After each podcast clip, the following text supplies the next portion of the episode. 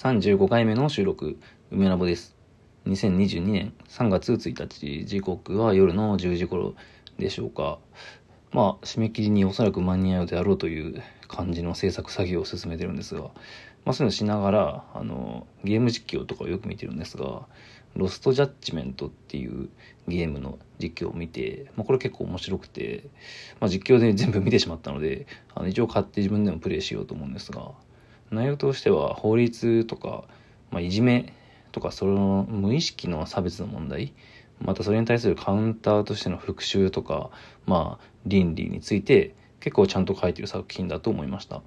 で、まあ、それについて話したいんですが、まあ、ちょっとその前にある記事について話したいと思います。で、これは、欧米や白人至上主義の見えない差別感という、まあ、昨今のこう情勢の語り口に対する問題定義の、まあ、結構真面目な記事です。はい。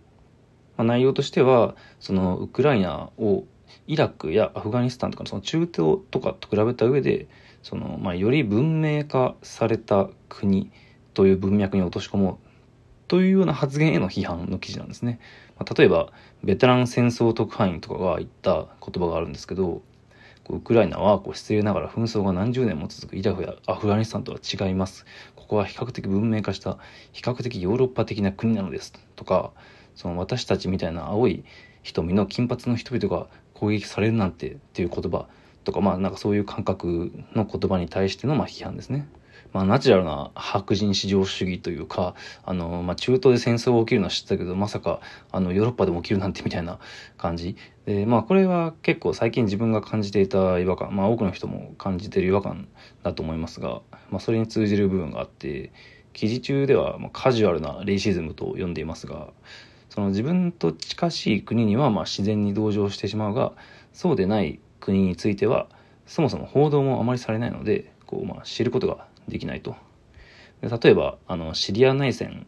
っていうのがね、まあ、かつてあったというか、まあ、全然今もついてて、最近のことだと思うんですが、その、シリアにこう、ロシア軍が無差別攻撃をして、まあ、それでたくさんシリアの人が死んだっていうのも、まあ、あって、まあ、しかし今回のウクライナ侵攻の時と同じように同情、同情や心配がされたかというと、やっぱり違っていて、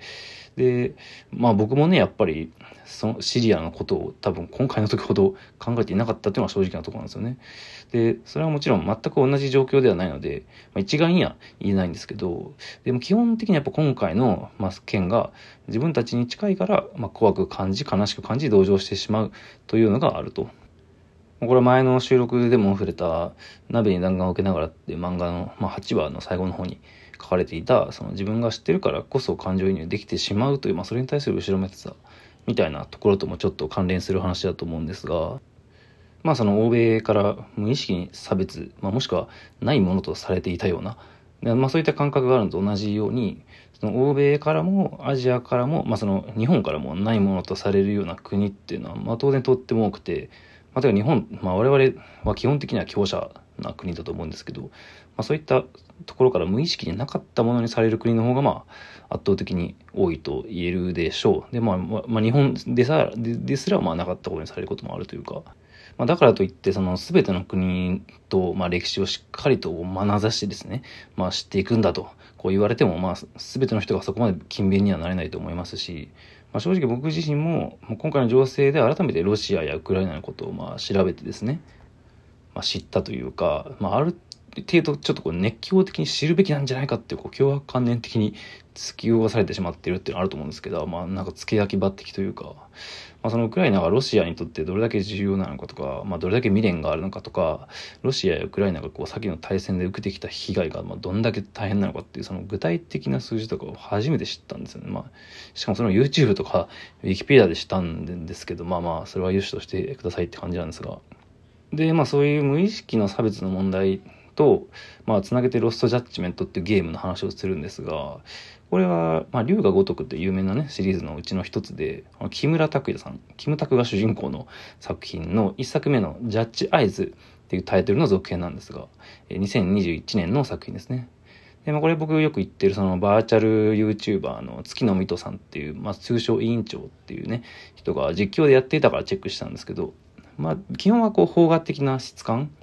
で、まあ、テーマっていうのはその無意識の差別、まあ、そのいじめですね。その、まあ、どうしてもこう、集団の間で発生してしまういじめの問題に対して、その加害者に対して、まあ、徹底的に粛清をするんだという立場の、まあ、結構やばいやつがいて、まあ、若干これネタバレっちゃネタバレなんですが、その復讐もすごいんですよねなんか本当にもうかつていじめていたその人間を殺す。で、しかも殺すもめちゃくちゃあのひどい殺し方をするというか、まあ、復讐の手助けみたいなことをするわけですけど、ま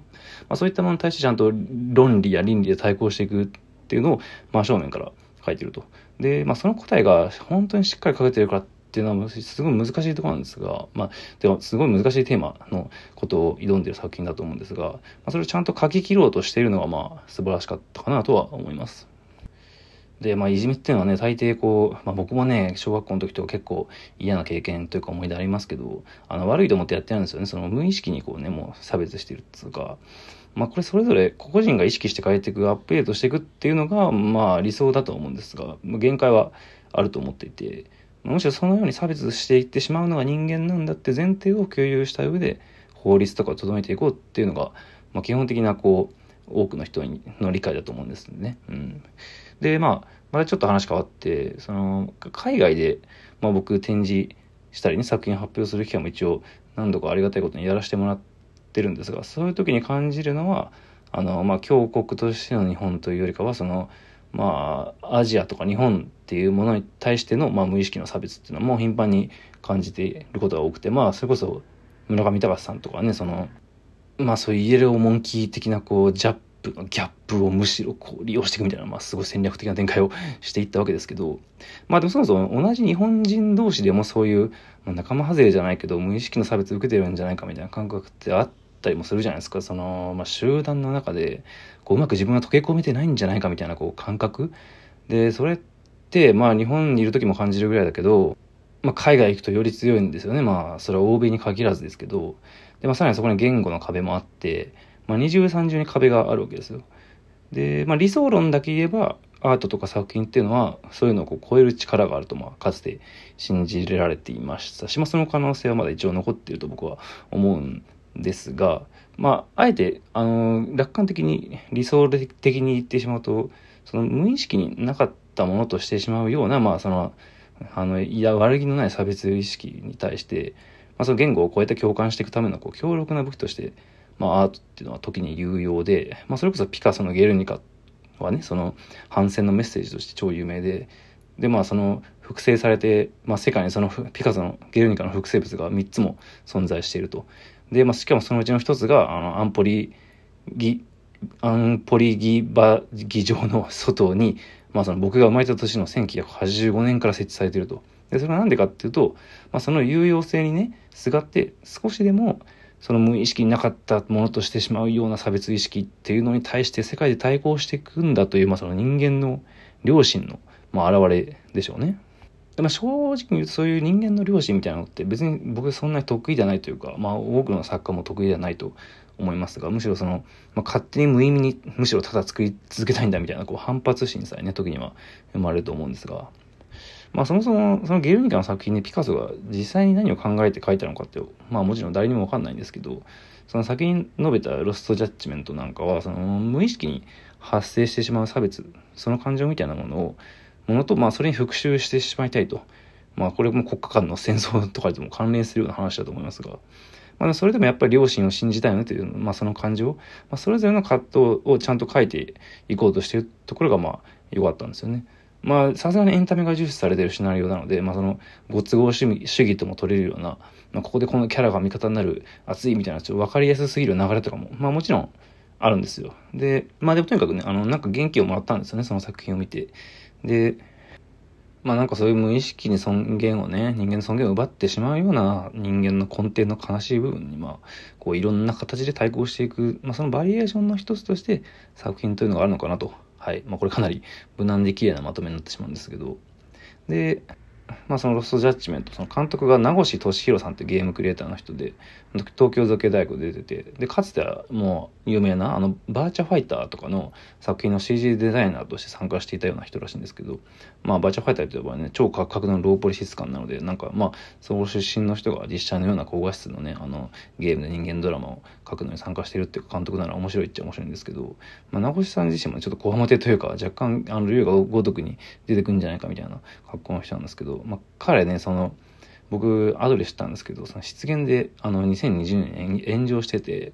まあ、それある生のウェブの番組で、ぷ、よぷよのゲームプレイヤーに対して、なんかチーズ牛丼食ってそうな感じってコメントしたんですよね。これ笑えないっていうか、まあ、ちょっと、それで、ちょっとかなり炎上してて、まあ、チーズ牛丼ってね、いわゆるチー牛、まあ、オタク的容姿に対する、まあ、差別的なネットメインですが、まあ、それに対する謝罪のコメントも一応、彼はしてるんですけど、まあ、それもね、ニコ生とかで、まあ、そのコメントも仕方もなんというか、どっちかっつうと、まあ、むしろ完全に、そのロストジャッジメントっていうその僕はいいなと思ったゲームの、そのいじめてる側の人間の感じなんですよ。どっちかっつうと。いや、すいません、あはいはいみたいな。はいはいとかは言わないけど、一応謝ってんだけど、まあちょっとね、それがこう、自分的にはちょ、ちょっと結構ショックだったから、うん。まあ、この人があの作品を監督したんかいと。はい。